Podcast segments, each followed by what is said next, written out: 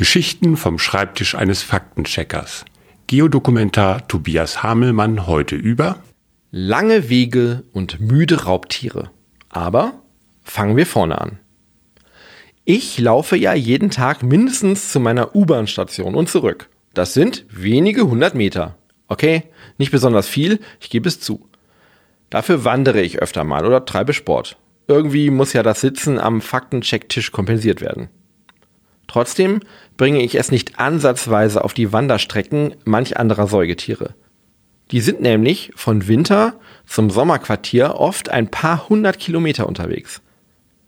Bisher dachten Biologen, die Karibus würden dabei den Streckenrekord halten.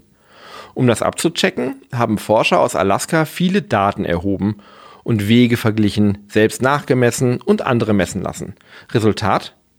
Die Karibus sind wirklich sehr umtriebig und schlagen mit ihren Strecken Bison, Zebras und Gnus.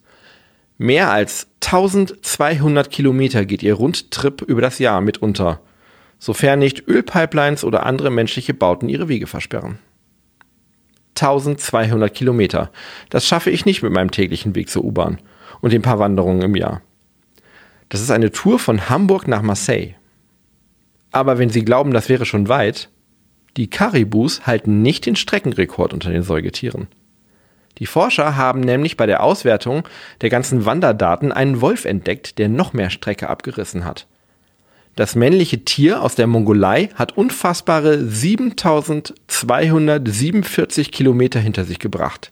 Das ist von Hamburg bis mitten ins Herz von China, Luftlinie, in einem Jahr. Ein umtriebiger Wolf. Auch wenn er als Landbewohner Vögeln hinterherhinkt. Die Küstenseeschwalbe etwa macht nach Schätzungen zwischen 40 und 50.000 Kilometer pro Jahr. Fliegen funktioniert halt doch irgendwie kräfteschonender. Trotzdem lohnt sich für mich ein Flug zur Arbeit nicht. Ich bleibe also bei meinem Fußweg und der Bahn. Jeden Dienstag und Freitag erzählt Herr Faktencheck eine neue Geschichte.